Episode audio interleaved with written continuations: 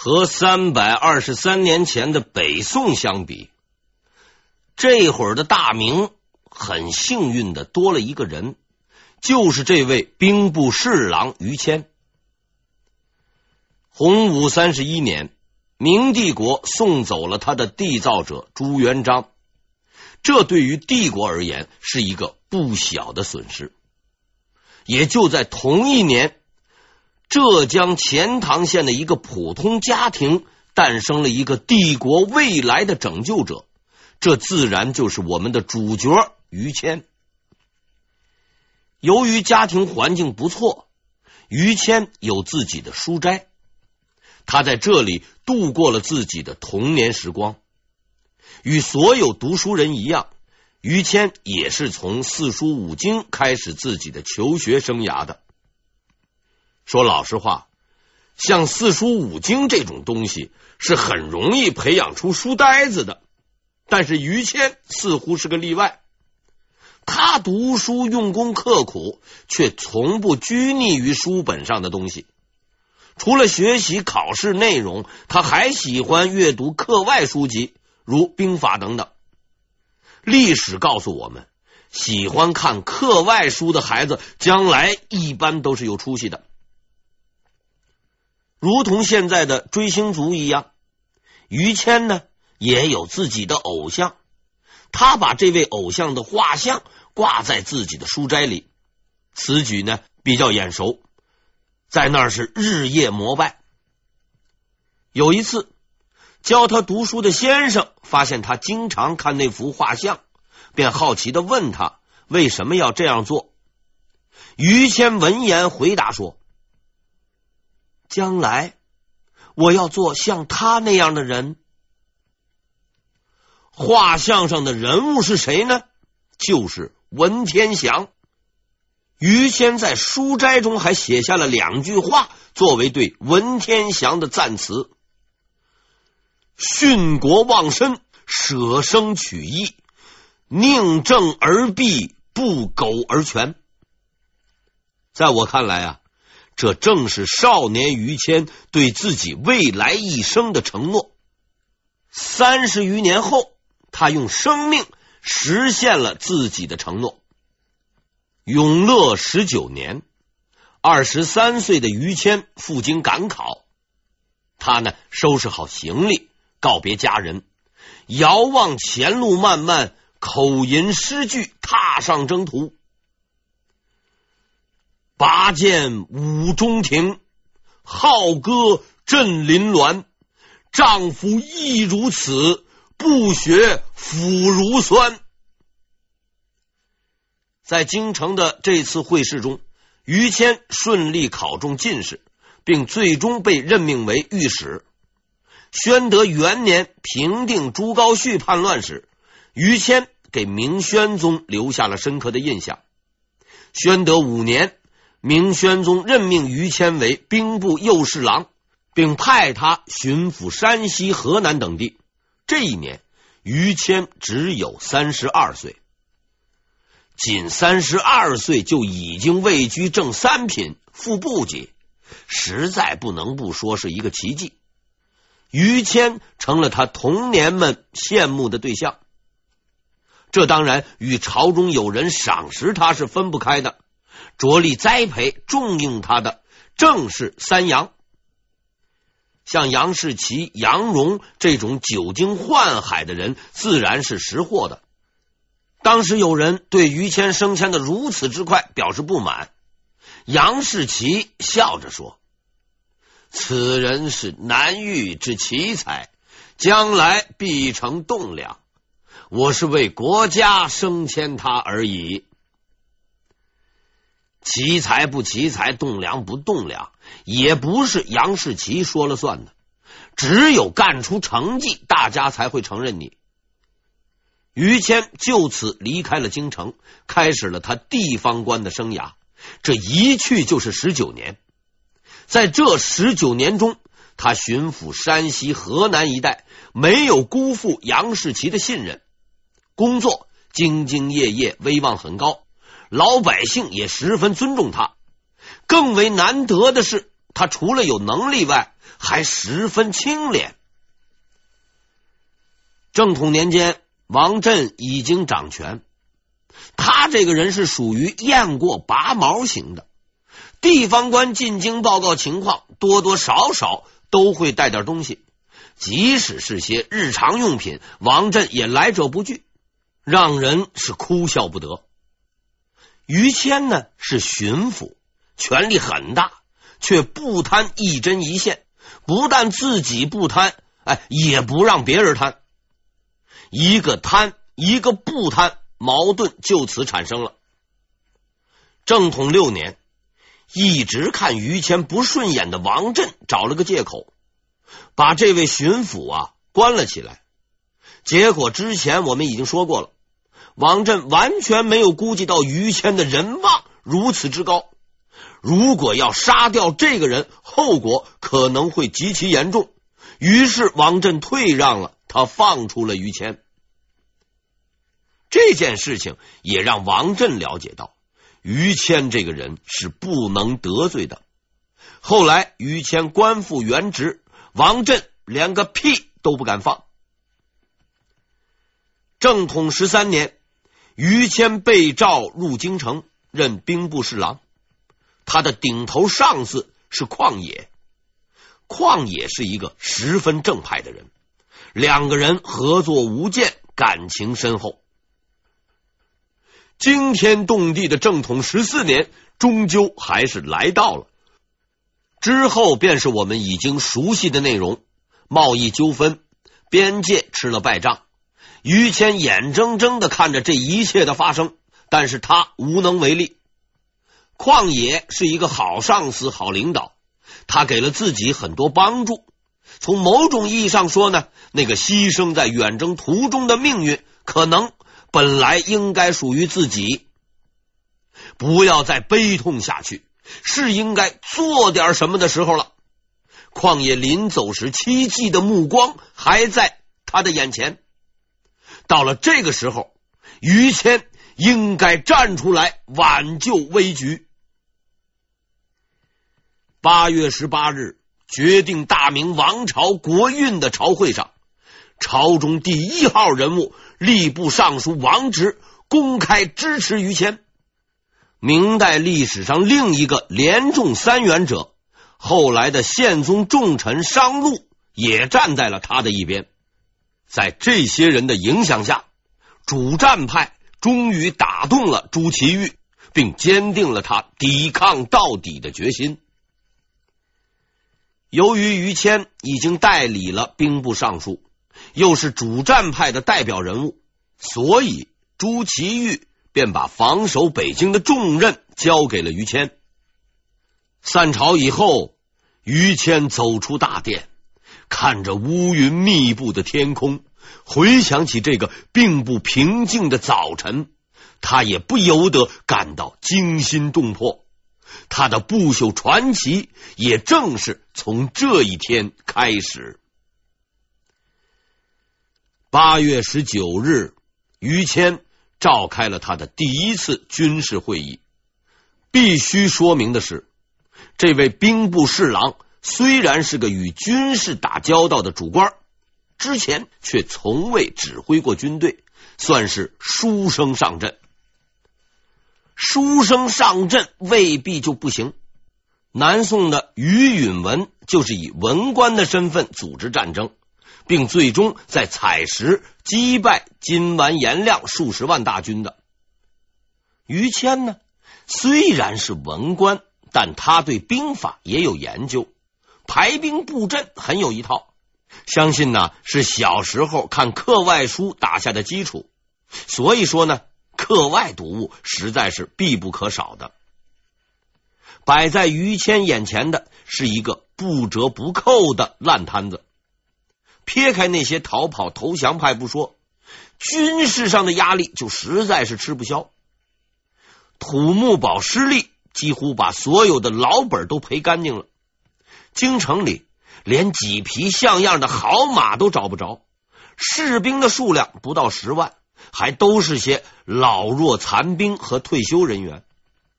这倒也罢了，关键在于士气不振。一流部队被抽调出去作战，落得个全军覆没的下场。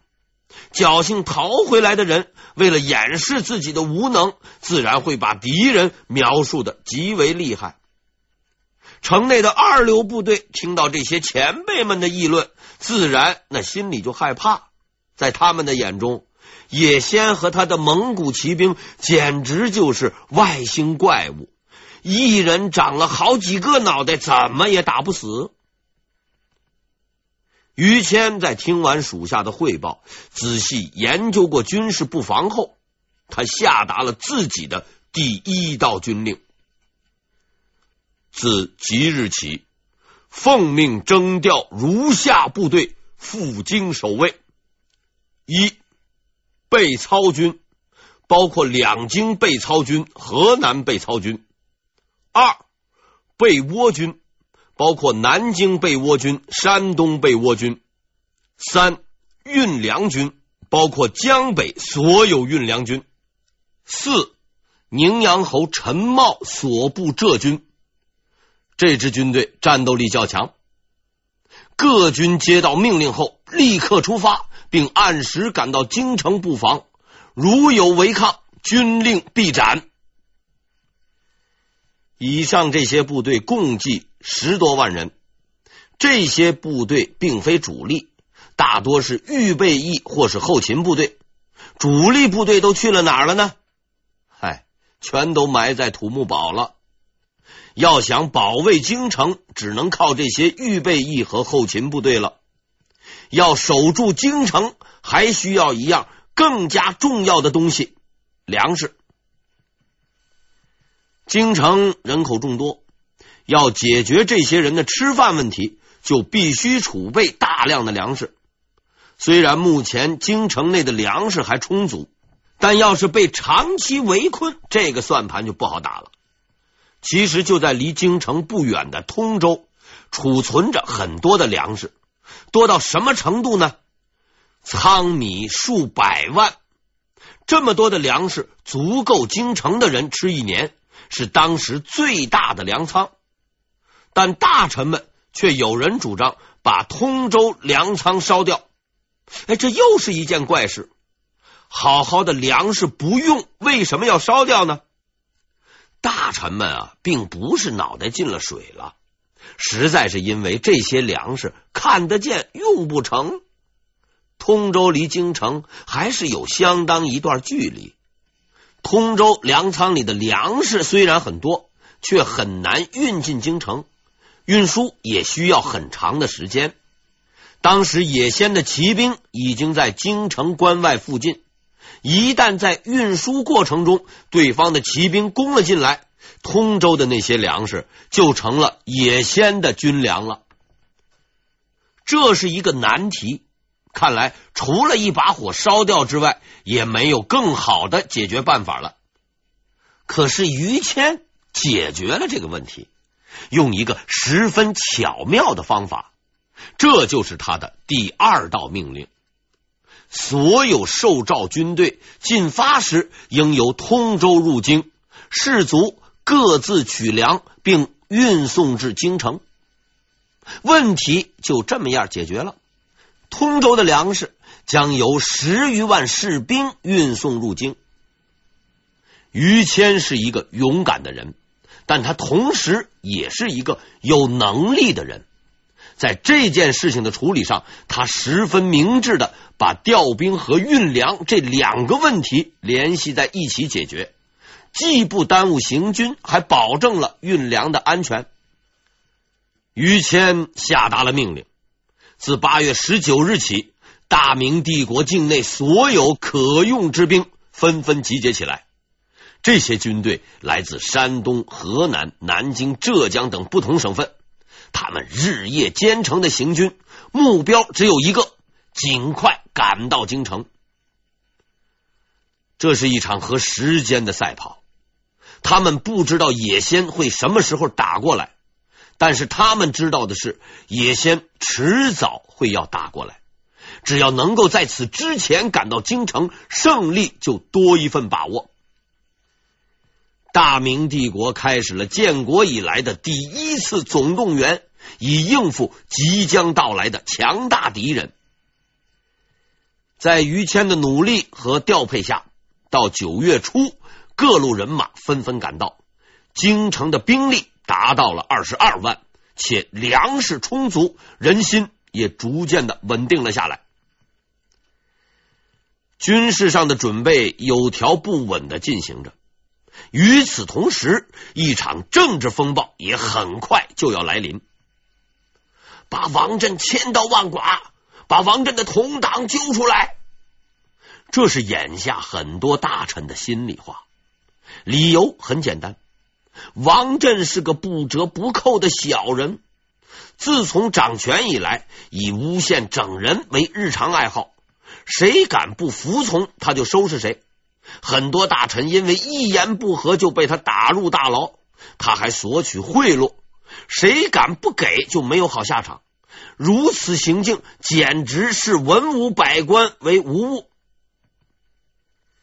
此外，他还勾结锦衣卫，把这个特务机构变成他的整人机构，无数官员都吃过他的苦头。更重要的是。由于王振的无能和愚蠢，导致了土木堡的失败。朝廷精英人才和多年财富积累，就这么样毁在了一个小人的手中。就在二十多年前，大明帝国还曾经横扫天下，势不可挡。之后仁宣之治，天下太平。如此强大之帝国，居然葬送在一个死太监的手里。谁能咽得下这口气呢？当然了，士大夫们的心中还有一个痛恨王振的理由，不过这个理由啊不太方便说出来。既然士大夫们不愿意说，那呀，我就替他们说吧。这个心中暗藏的理由就是出身。士大夫们发奋读书，寒窗十年。经过几十场考试，淘汰无数的才子同人，才换来了头上的乌纱和手中权印。几十年熬资历下来，最后混个从三品退休，就已经是谢天谢地了，实在是不容易呀。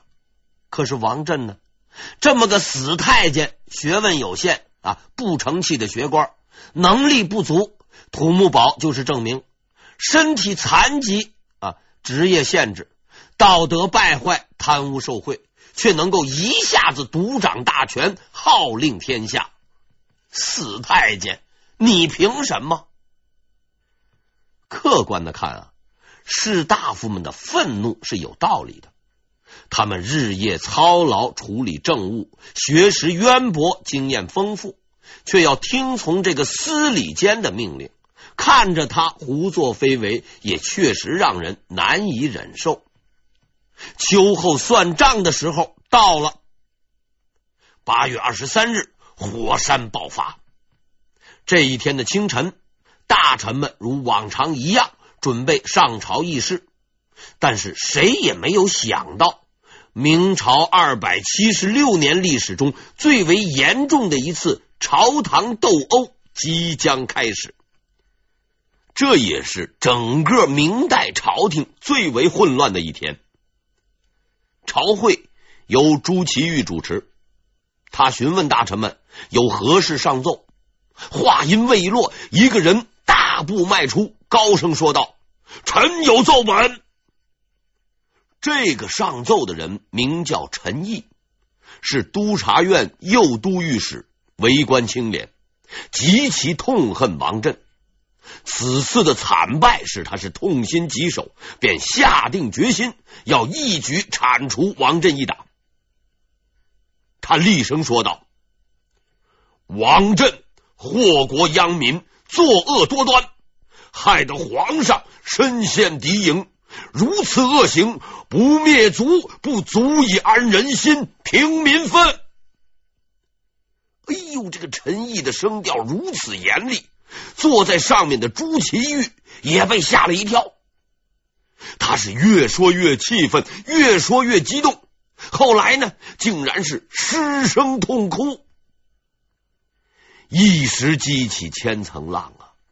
陈毅的这一哭，激起了大臣们的愤怒，他们开始争相向朱祁钰弹劾王振，一时之间，朝堂上乱了起来，上奏声、骂人声、痛哭声是此起彼伏，纷乱的程度实在可比集贸市场。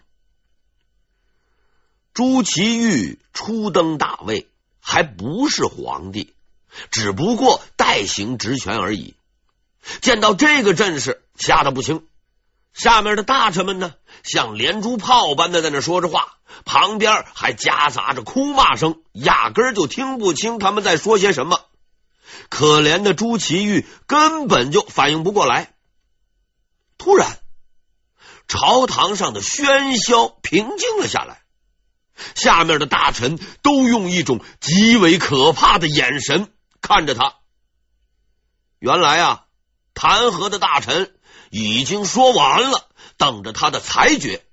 基本意见就是一条：杀了王振同党，诛灭王振全族。哎呦，这可是大事儿啊！怎么能做得了主呢？朱祁钰是胆战心惊的，再三考虑，还是不敢做出决断，便下了一道命令。百官暂且出宫待命，此事今后再议。